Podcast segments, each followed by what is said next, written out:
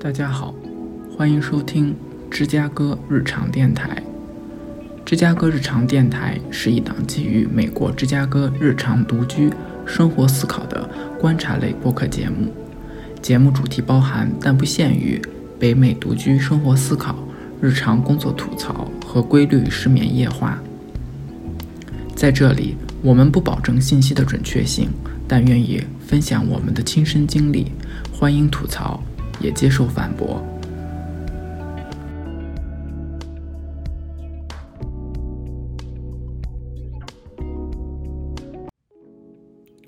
我们今天第一期要聊的话题是芝加哥的城市轨道交通。芝加哥城市轨道交通，我们主要聊它的地铁。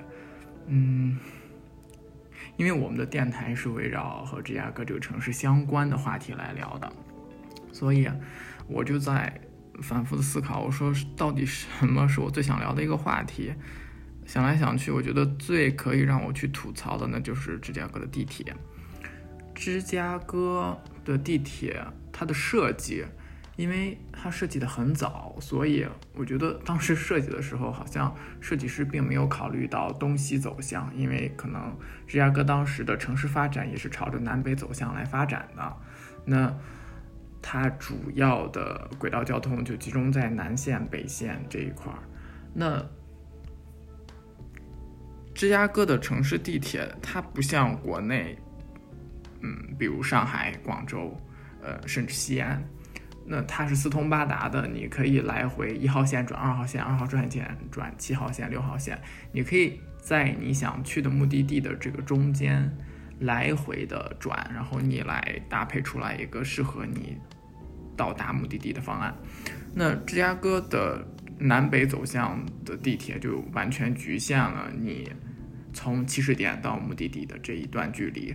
但是有趣的就是你不用担心这一路上你会嗯害怕说我是不是要不停的倒车，我是不是要嗯克服很多的这种呃地铁。转地铁，那地铁再转，嗯，地面交通工具，我我觉得我们嘛，人生本来就是要妥协的。你把它看成一次有趣的冒险，我觉得会更有意思。我大概给大家先介绍一下芝加哥地铁。那芝加哥这个城市呢，位于美国的中部城市，它整个的地形呢是比较偏平坦的。那芝加哥的气候呢，又属于一年它四季分明。那夏天呢，估计也就只有两到四周是相对来说比较热的。但芝加哥的热又和嗯其他城市的热不一样，因为它的风一直是凉的。这也就是因为芝加哥是完全在密歇根湖旁边的。那湖面吹过来的风会让一年四季都非常凉爽，但是它也会让冬天变得更冷。芝加哥最冷的时候，每年冬天大概能到零下四十度。那因为这几年气候变暖，可能零下二十度、零下十八九度也是非常正常的。嗯，我是因为非常喜欢冬天，所以我最后决定留在，呃，不是西安，我是因为。嗯，很喜欢冬天，所以我又是冬天出生的，所以我就决定留在芝加哥。我身边的大多数的同学最后都搬去了湾区，或者是，呃，去了夏威夷，或者干脆搬到了更暖和的国家。最后只有我留在芝加哥了，所以我对芝加哥的爱和其他人不一样，主要因为气候越极端我越喜欢。那。也是因为这样子的气候原因，就导致这个芝加哥的冬天，你如果乘坐它的地铁的话，可能会带来更麻烦的事情。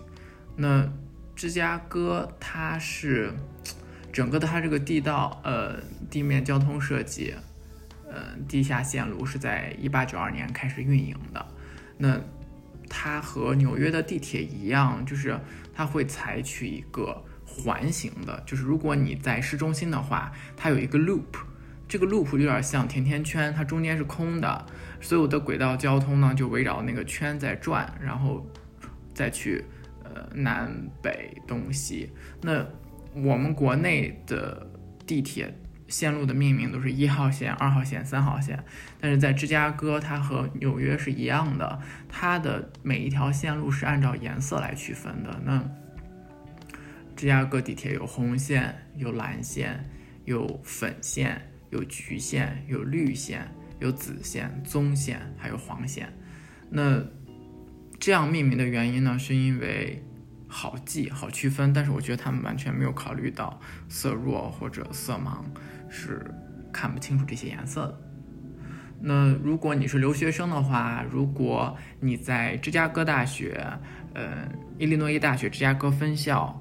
呃，西北大学、芝加哥艺术学院、洛尤拉大学，如果你是在这几个学校之一读书的话，你可能比较熟悉的是红线和蓝线。那蓝线呢，一般都是我们如果就是下了飞机，我们要乘坐地铁的话，可能蓝线就是从奥黑尔国际机场，然后。你转蓝线，直接就可以，呃，到 Forest Park，然后从 Forest Park 你再转到芝加哥的红线，你就可以，嗯，到市区里头了，或者去南边、去北边都可以了。呃，如果你是在西北大学、路易拉大学、嗯，芝加哥大学，包括 IIT、芝加哥艺术学院，你可能更熟悉的是红线，红线就是。贯穿芝加哥的从北到南，因为我是在市中心工作，我读书是在市中心读书。那我家呢是在芝加哥的北边，所以我最常坐的就是芝加哥的红线。当然，这是在疫情之前。嗯，我是二零一五年从国内来到美国读书的，然后之后呢就在美国开始工作生活。还有继续学习，那我对芝加哥地铁是，嗯，怎么说又爱又恨？倒不是说因为，嗯，可能从我家到地铁站这一段距离我是要走的，大概有个五百米，冬天的时候比较难行进，可能因为雪太深了，一般雪会没到膝盖。那我从我家。就算我穿着靴子走到了地铁站，那几乎我的鞋子也都湿掉了。倒不是因为这个问题，我觉得这都是可以克服的。最重要的问题是，嗯，其实芝加哥的地铁是比较危险的。但是说句实话，在芝加哥什么又不危险呢？对吧？我们最近看新闻，不管是疫情前还是疫情后，在纵观芝加哥的历史，那芝加哥的黑帮呀，之前都是。在全球都是非常有名的，所以，我因为我已经知道芝加哥本来就不并不是一个很安全的城市，所以我对芝加哥的预期就比较低。可能就是因为预期过低，导致我反而比较幸福在这个城市，因为什么都得不到嘛，所以呢也不期待了，就是完全抱这种自暴自弃的态度在乘坐芝加哥地铁。那如果你这种心态来乘来乘坐芝加哥地铁的话，那我告诉你，芝加哥地铁绝对是异次元的入口，就是在这个地铁上面，尤其是冬天，你能可以看到各种各样的人。那在月台等地铁的时候，你在地铁站上面又可以看到各种各样的危险事件。那有些危险事件你甚至觉得很可笑，那有些危险事件确实可以提醒你应该怎么样注意。所以我们今天的话题就围绕如果。你是一个刚到芝加哥的学生也罢，工作的职场人也罢，或者是你就单纯的移民到了芝加哥，你应该如何乘坐轨道交通？如何去减少一些危险的发生？我觉得这是这期节目最想聊的。那我不知道这期节目可能，嗯，会把它分成两集，上下集来说，还是我把它剪成一集？那我们就按照这样子的一个方式，慢慢的，呃。去聊下去。那这一期节目呢，嗯，嘉宾只有我和我自己，所以，嗯，我尽可能用自己的亲身经历来，呃，详细的说一下我有什么好的建议和我亲身经历，我亲身经历的一些事情，在乘坐地铁的时候，那，嗯，二零一五年，我当时是住在南边的，我住在南边，离城市很近。其实我当时已经在市中心了，所以我乘坐交通工具还是以，嗯，公交车为主，或者直接步行，我就可以去芝加哥艺术学院，我可以去芝加哥艺术博物馆，我可以去芝加哥自然博物馆。呃，还有市中心的各种的餐馆、超市，嗯，我觉得这都不是问题。可能如果我要步行的话，我反而比较担心的是晚上，冬天晚上，比如说四点以后，下午四点以后，我出行是否安全？嗯，因为到了冬天，芝加哥又在北半球，所以它的呃白天会非常的短。那一到晚上。其实市中心是非常危险的，它和国内完全不一样。那可能犯罪滋生，可能打劫呀这样子的，呃，事情会很频繁的发生。所以，我作为一个学生，我可能，嗯，四点钟放学，我做的第一件事情可能就是快步的走回家。那在走回家的这个过程中，我去一趟超市，嗯。平均一周去两次，采买这周该吃的东西、该喝的东西，然后我就窝在家里头不出去了。那二零一六年之后，我搬到了北边。那二零一八年开始，我又在市中心读书和工作。那这个时候我就没有办法，我要乘坐的是芝加哥的红线。其实，在最近我们报的一些新闻里头，就是我们看到的新闻里头有报道说，芝加哥，比如说还有纽约地铁推搡地铁。嗯，来的时候就是有人恶意的把行人推下到这个轨道轨道上面，然后导致出现一些人身意外或者是刑事案件。那我当时二零一八年、二零一六年到一八年期间，其实没有报那么多这样子的事情，不管是纽约还是芝加哥，还是一些大的有轨道交通的嗯城市，它其实没有太爆出来这样子的。事件，或者是它有，但其实是很小的一部分，所以，嗯，但是我是因为我可能觉得我是一个呃新的居住者在这个城市，所以我特别的小心在公共场合，因为我害怕因为我的疏忽造成了一些事情的发生，一些意外，或者是给一些蓄意想做坏事情的人机会。来伤害到我，那我只要一出家门，从出家门开始，我是不会戴耳机，我是不会玩手机，我会全程关注在我这一段行程里头。那，嗯，其实不是那么多人和我一样会这样子去操作，其实也挺难的。现在谁能离得开手机，对不对？但是我是因为刚搬到一个新的国家，刚搬到一个新的城市，我比较害怕。那这个聊到芝加哥，你乘坐地铁的时候会出现哪些意外？我觉得第一个点的话就是，呃，你可能会遇到一些不应该出现在地铁的人，比如说，嗯，街头乞讨者，比如说。嗯，精神方面出现严重问题的病患，就这两类人，人我觉得不论他在哪里，都会让你觉得很害怕，因为他们会突然的打断你的行程，或者是打扰到你。嗯，我在这里并并不是在攻击这个群体，我只是在聊一种现象，尤其是在冬天芝加哥的地铁上。因为芝加哥的冬天太冷了，所以很多的街头乞讨者呢，他没有地方住，或者是他没有办法露天居住，因为太冷，所以他就窝在这个地铁车厢里头。我觉得可能是，嗯，这个城市跟这一类群这一类人人这一类人群，可能他们有一个默契，就是。我冬天我默认你是可以住在地铁车厢里头的，但是这个味道吧，就是呀，真的，如果就是很难去形容这个味道，就是我我试着去跟你，嗯嗯，就是公共厕所加上长期不洗澡，头发里头散发的味道，以及腐坏的食物的集合，在整个车厢里头。就大概是这样子的一个味道。这个味道挥之不去，就在你的脑袋头完全完全，就是你只要一进到车厢里头，你会整个身体立马被这种味道挤压，然后把你一拳砸在车厢里头，所以你这个全程是头晕眼花，因为味道太重了。嗯。如果是避免到早高峰和晚高峰的话，其实也还好。但是最痛苦的是早高峰和晚高峰，尤其是我从市中心往北边家里头返的这一段返程是最痛苦的。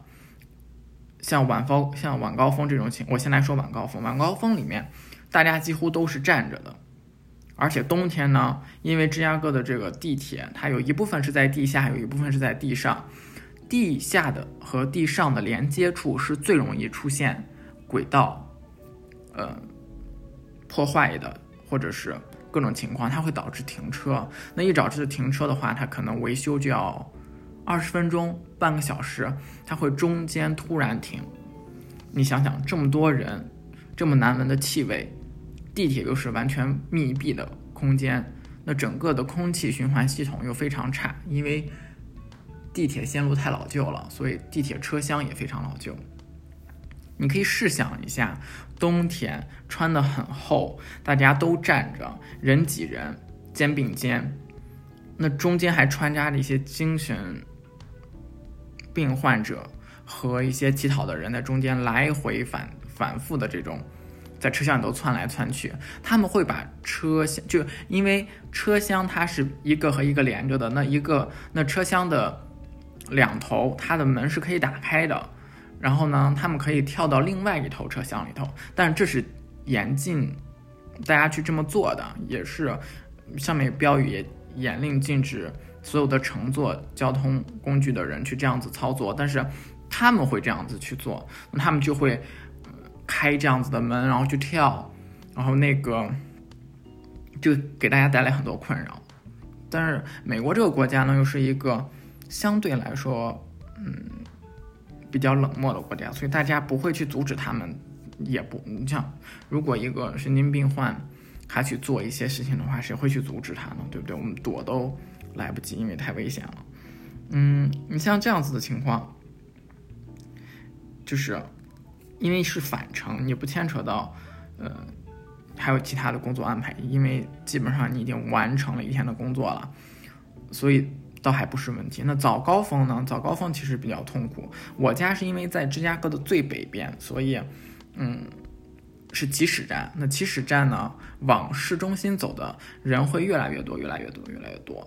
那尤其像早晨，有时候，嗯，我的工作是要九点开始，那我可能七点半或者八点的时候，我就要开始往学校走，嗯。我要提前准备好我今天一天上课需要的所有的课件，我要把一些材料拿出来，我要做小 demo 的一些视频的设备，我要把这些东西都准备好。那我因为要早早去学校，所以我要预估，如果这趟行程中间有停的状态，我应该怎么办？所以呢，我就会去的很早。但是芝加哥冬天的地铁是，你去的越早越危险。因为你打扰到这些人睡觉了，这些在地铁里面、在车厢里面睡觉的人，因为各种原因，他们的睡眠不足，所以你一进去，你就算不说话，他们也会非常讨厌你。那我记得我有一次进去之后，就有人立马站起来，然后全身是脱光的，然后就在我面前做一些很不雅的动作，然后说一些，嗯。还有种族歧视的一些词语，那最倒霉的就是车厢的时候已经关掉了，我没有办法，我只有听着他一直在说这些污言秽语，然后进行一些潜在的危险伤害。那我没有办法，我只能退到门口，等到下一站停靠的时候，立马下，立马下车，然后去换，去换另一个车厢去坐。就是这是其中一个危险的地方。那。我觉得就是无论你做的有多好，无论你嗯，就是把预设想象的多糟糕，它都会发生的事情。如果你乘坐地铁的话，那第二个就是可能有酒醉的人，哇，那酒醉的人也是非常刺激。我记得一八年的时候坐过一次地铁，那是夏天，那当时好像是嗯白袜子队和呃另外一个队在打比赛。当时是周六，如果我没有记错的话，应该比赛是下午三点多到六点多的比赛。那所有的人都要赶着那个时间段去进场看比赛。那当时可能芝加哥周边的那些乡村的居民也乘坐地铁，然后又到了下班的高峰，所以人也是非常的满。那到那个时候的话，然后突然就有酒醉的人，哗呀吐到天昏地暗，然后那个味道一下就让人头皮发麻。但是好死不死，那个时候又突然车坏了，所以大家都卡在那个嗯车厢里头，也出也出不去，就只能去享受这个味道。所以就是就这些意外情况。是让人最痛苦的，尤其是在车厢里头，因为一旦你进入车厢，它就局限了你的行动轨迹和行动的范围，所以在人少的情况下，你绝对是受容易受到伤害的那个人。那我的建议是，如果可以的话，你最好和你的邻居约好，或者和你的家人约好，大家如果行程一样的话，那要不要一起去坐这个地铁？我刚有讲到说，地铁上可能有呃无家可归的人，可能有精神病患、神经病患，嗯，还有酒醉的。那另外一种呢，他就是蓄意的要进行抢劫的人。那去抢劫的人呢，他或者是种族主义者，我把这两个放在一起说，就是他们的作案是在车厢里和车厢外两部分进行的。我先说车厢里。车厢里他们能怎么伤害你？那就是，比如说非高峰阶段，在起始站或者是首班发车站的时候对你进行抢劫，因为那个时候车厢里头几乎没有人。像特别早去上班或者特别晚或者午夜回家的人，他是最容易进行抢劫的。那抢劫的话，他就是抢劫你的钱包，抢劫你的手机。他抢劫你手机，你就没有办法打九幺幺去报警，那你只能自认倒霉。那有一些比较温和的，嗯，抢劫犯，他只抢的东西，他不打人。那有一些抢劫犯加种族主义者，他可能除了抢你以外，然后还对你进行人身伤害，就是这些是最恐怖的。这是在车厢里头，就像我刚才说的，你根本没有办法逃，因为你逃不掉，所以你没有办法。最明智的方法就是给他你所有可以给的东西。那我之后也会说，如如何就是减少这样危险的发生，就跟就是整个在地铁里头我们应该怎么样穿衣服、怎么样背书包是有关系的啊。但是我们把它放在后头来讲，那这是在车厢里头才能发生的。所以，如果在车厢里头你遭遇了不好的事件的话，那请你配合他，把该给的东西都给他，这样子你至少可以保证你是相对安全的，他不会再二次伤害你。在车厢外头，也就是地铁月台上，我们看到最近的新闻有报说，有人故意把亚裔推下去，就是这是非常让人，嗯，就是很难过的事情，又让人无比憎恨的事情，就是。其实我们都是陌生人，我们这是一个移民国家，我们都来到这个国家工作、读书、学习，我们是追求一种自由的、和平的、安稳的生活方式。就是情，你你为什么要去去做这些事情？就让人觉得很糟糕。但是，就像我说的，很多事情你只能管好你自己，你管不了别人。那我们只能说，呃，去尽量的规范自己的行为，或者预判一些不好事情的发生，然后及时的做好呃准备。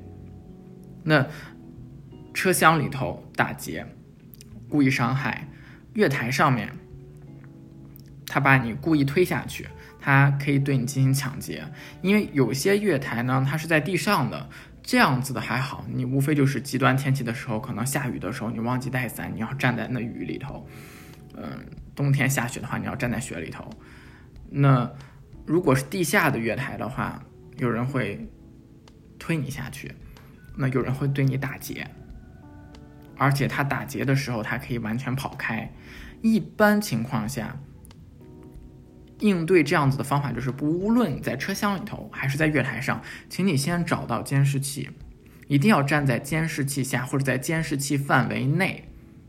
去找一个安全的地方站着，在车厢里头，如果不是人多的情况下，一定要站在门口，这样子的便于你一旦停靠，立马可以逃掉。这是第一点，监视器，车厢门口。第二点，如果在月台上面，你害怕被推下去，你可以找石柱或者钢筋柱。你的背一定不要留给罪犯，因为背是我们人类的一个盲点，我们看不到我们背后发生的事情。如果你拿一个遮盖物，或者你找到一个遮盖物，能完全挡住你的背后，你至少知道别人不会去推你。还有，这是远离月台，在地铁没有进站之前，找一个。能隐蔽的地，能隐蔽住自己身体的地方，或者和大多数人都站在一起，这样子会好很多。这是我要告诉大家的。那我刚才有说，在地铁里头，如果你是为了炫富，其实我不建议你坐地铁去体验生活。地铁一般都是上班族或者是嗯开车比较困难的目的地。他没有办法，他会选择轨道交通，因为它会比较快，然后可以直达。那像这样子的人，我建议你在通勤的时候背最普通的帆布包，最背最普通的双肩包，不要把你的手机拿出来。你可以戴上你的耳机听歌，但是请把你的音量放小。如果你要在地铁上看书的话，那请你余光偶尔去扫射一下你的周围的。目之所及的地方，来观察一下。一进地铁车厢里头，先观察是什么样的一个局势：是人很多，还是人很少？是早高峰还是晚高峰？是大家都急着去参加一个活动，还是每一站都有相对来说比较分散的客流量，或者乘乘坐的这种？人流，就这个你可以大概分析出来。嗯，每个人，如果你是工作的话，你是学学生的话，你有一个 badge，嗯，叫什么工作名牌或者学生学生名牌，你把那个你的身份信息最好放在隐蔽的地方，不要露出来。那有些盗取信息的人可能会，呃，给你拍照或者。记下的那名字，他可以在社交媒体上搜索你，然后他可以，呃，更具针对性的去攻击你，或者有计划、有预谋的去攻击你，所以这是要要聊的。那还有一类就是，嗯，咸猪手，就是这样子的一类人，他是最隐蔽的。咸猪手，你到处都能看见，嗯，就是就是这是一种很不耻的违法行为。我非常讨厌这样的行为，然后我也受到这样子的，呃，伤害过，但是我觉得还是有有有办法去减少这样事情发生的。首先，嗯，就像我说，你要观察周围的环境，如果你发现这个人有异样，或者故意靠近你很近，或者是掏出来了、拿出来了你不愿意看到的那些器官或者东西的话，你可以立即按。求救按钮，或者向周围的人进行求救。你如果是坐公交车的话，你可以完全从你的座位走到司机面前，告诉司机发生了什么。那司机可以在第一时间做出来反应。那如果你坐地铁的话，你可以摁紧急制动，你可以，嗯，用它车厢里头配的电话，你可以直接打给工作人员。那最简单的方法就是向周围的人求救，但是记住一定不要害怕，因为这种漏音癖或者是性犯罪者，他最愿意看到的就是你害怕的样子。你越害怕，他越兴奋。所以，不要害怕，抓紧时间，抓住机会，告诉你身边的人发生了什么，你需要帮助。用最简单的语言，用最简单的单词，提出你的需求。这是最直接的方法去减少这样的事情发生，或者当这种事情发生的时候，你应该这样去做。那大多数时间，其实我觉得芝加哥地铁还是一个嗯比较友好的轨道交通工具。就是你坐地铁，你可能能看到一些很好的景色，你会穿过一些很好的街区。你可以观察形形色色的人，不同的人种，不同工作的人。有些人你可以就是一眼可以看到他是从事什么职业的。那我在地铁上最喜欢干的事情就是，嗯，用仅有的观察，然后来猜测这个人是做什么工作的，或者给一些乘客，或者是嗯一些刚进来的这样子的乘客去编一些小的故事，脑。内剧场会不停的上演一些有趣的事情，来打发这个乘坐的时间。所以，嗯，这是我要说的芝加哥地铁。那芝加哥地铁其实它是，就是它其实是一个特色，它的特色就在在于有时候芝加哥的地铁它会按季节的有一些装饰物，比如说感恩节、圣诞节，它有嗯。特别去装饰某一节车厢，那你到车，你进车厢里头，包括车厢外头，它会有拉的驯鹿的，嗯，就是装饰物。然后有的时候你会看到，尤其像圣诞节的时候，有些圣诞老人会会给你派发礼物，这些都是，嗯，CTA 公司为了宣传和营销，嗯，自己的地铁公司的服务，所以它会有一些这样子的安排。那感恩节的时候呢？你会看到它的装饰风格就会和圣诞节不一样，它会挂很多那种塑料南瓜，但是不是每一节车厢都是这样子，只是个别的一些，比如说新的车厢里头会有这样子的。那，嗯，还有最多的就是一些公益广告，有些公益广告会非常有意思，在车厢里头，嗯，但是整体的这个芝加哥的地铁交通，它不像国内那么新，它。你像你坐西安地铁或者北京地铁，它在月台和呃轨道之间它是有保护的一个措施的，比如说一个玻璃门，它是完全密闭的。当车停稳了之后，密闭门打开，车厢打开，你才能进到车厢里头。但是在美国不是，它是露天的，它是露天的。所以，这是我我一直为什么在强调说，如果地铁还没有来的时候，你离地铁站远一点，因为没有任何阻挡，而且它是。芝加哥的轨道交通，就是它的地铁是三条轨道，其中一条轨道是连接着高压电的。那个高压电伏是我在呃维基百科上查，它有六百伏的直流电，所以它是非常危险的。如果你不小心掉下去的话，那真的会有身体上面的伤害。很多醉汉有时候在冬天的时候，可能因为地滑或者道路没有及时清理，他从月台掉下去了，完全是意外。但是他不小心手碰到了第三条轨道，就是和直流电直接连着的那条轨道，那那就真的是出现意外了。那日本的话也是这样的情况，有些有些日本人选择在轨道上做一些嗯了结自己的事情，那就很多人来清理，很快。但是芝加哥。的话，如果真的碰见，就不管是意外还是，嗯，有人故意要这样做，还是不小心选择用极端的方式来结束自己生命的，他清理的这个速度会非常慢，有时候会两个小时。他有时候会告诉你，嗯，如果他停靠在月台附近的话，他会告诉你所有人都下来，然后去乘坐另一辆。就如果这种事情发生的话，凡是经过这条线路的所有的地铁，什么颜色的？它都会停下来，然后会完全影响到你的工作，所以我们一直在祈祷这样的事情不要发生。谁会愿意这样子的悲剧天天发生呀？真的接受不了。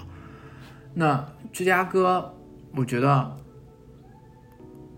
它是一个很好的城市，它是一个相对来说在美国历史上比较悠久的一个城市。我喜欢芝加哥，是因为芝加哥作为一个国际性都市，它的公共福利比较好。我指的公共福利是，如果你是芝加哥居民，你每周三的下午，呃，你去拿着你的 ID。你去芝加哥艺术博物馆是不需要花钱的，那又因为芝加哥大学、西北大学、伊利诺伊大学、芝加哥分校、洛尤拉大学，它都是在这条线上的，所以你可以计划出来很多观光的路线，这也是我觉得芝加哥最好的。那芝加哥可能最适合旅游的时间就是它的夏天，因为它夏天。非常凉爽，平均温度也就十八度到二十四度之间。你可以去千禧公园，可以去海军码头，可以去壮丽大道，呃，芝加哥艺术学院，你可以去威利斯大厦、格兰特公园，就还有工业啊，就是科学工业博物馆、自然博物馆、林肯公园，嗯，海军码头这些地方，你都完全可以乘坐红线，然后稍微走一点点就到了。就它的旅游的一些好的景点。都位于市中心附近，你要不然坐地铁加步行，你要不然坐 Uber，呃，加步行，都可以到这些地方。所以芝加哥是我比较认可的一个城市。就是你要说它不安全，它肯定不安全，但是是有参照的。呃，我觉得如果要考量一个城市是否安全的话，我相信大多数。我们国内的城市是非常安全的，嗯，因为有我我们政府就是投入了很多来确保居民在乘坐交通工具时候的安全。但在美国，就像芝加哥这样子的背景比较复杂的城市，或者是嗯，它预算比较小的这种城市，它可能没有办法做到完全保护。每一位人民的安全，所以需要我们自己去多注意。尤其是你是一个留学生，你刚到这个城市，我们都对一些事情有很浓厚的兴趣，因为跟自己原有的文化完全不同，我们愿意去尝试，愿意去嗯参加各种各样的活动。但是大家一定要小心，就是一切要以安全为准。那美国的夜生活。并没有国内的那么丰富。如果你是一个学生的话，还是以学业为主，尤其是在学期内，那完成自己的学习是最重要的。然后呢，有可能的话，选择一些比较安全的出行方式去游玩，因为芝加哥的艺术文化，它相对于美国其他城市来说是非常厚重的。你可以。找到自己的兴趣点和喜欢的事情去做，那但是，一切就像我之前有说，就是以安全为准，因为我们来到一个陌生的国家、一个陌生的城市来读书，国内的父母是非常担心我们的安全的，所以，我们如果懂事的话，我们要用我们的实际行动来告诉他们，我们可以，嗯，减少安全事故的发生。然后保护好自己。我之前有看到芝加哥大学，应该是今年二零二二年初的时候，在芝加哥大学有一位中国留学生非常优秀，家里应该是乐山的，还是嗯，就是在大概下午一点多的时候遭遇到枪击案，在呃，他是被抢劫在芝加哥大学附近，我可以嗯搜一下。对他当时是在芝加哥读书，那就是出现了枪击事件。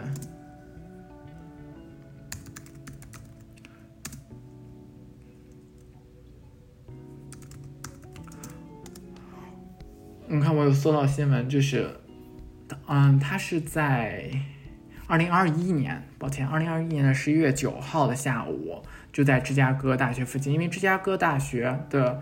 那个校区主校区是在 High Park，我原来是在住住在 High Park。二零一六年以前，High Park 没有那么危险，但是二零一八年开始以后，High Park 就不是那么安全了，因为 High Park 是在嗯芝加哥市中心的南边。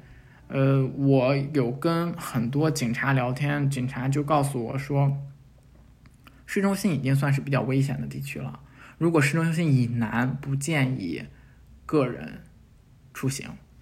所以我是因为跟警察有聊过这个，所以警察告诉我应该怎么去做，我就尽量的不去市中心以南了，因为。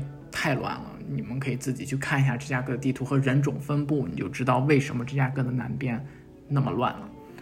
那大概是下午一点五十四的时候，就是在五十四街就出现问题了。他是遭遇了这个中国的留学生，他遭遇了劫匪的枪杀，然后呢，劫匪最后呢，他跳车逃了。嗯，就这个学生呢是咱们中国人，然后呢，他是。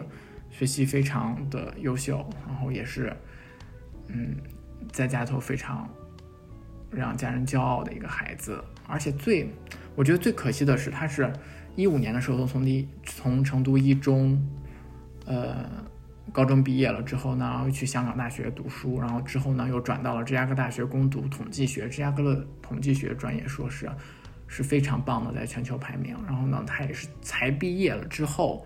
遭遇到这样的一个事情，就让人觉得非常可惜。嗯，当时很多嗯中国人都去谴责芝加哥大学没有保护好中国留学生，尤其是在二零二一年，这应该是芝加哥大学发生的第二起还是第三起呃抢劫枪杀华人的事件了。所以大家当时都非常愤慨。嗯，也是因为在疫情期间，所有人都。处于一个非常焦灼的状态。那事情发生之后，中国大使馆和国内这个孩子的家长取得了及时联系。那之后，芝加哥大学有积极配合，去在芝加哥大学里的教堂给这个孩子去开了追悼会。嗯，但是一切都晚了。生命如果失去了，他就不会再去。嗯，所以。这也是为什么我们每个留学生需要注意的事情。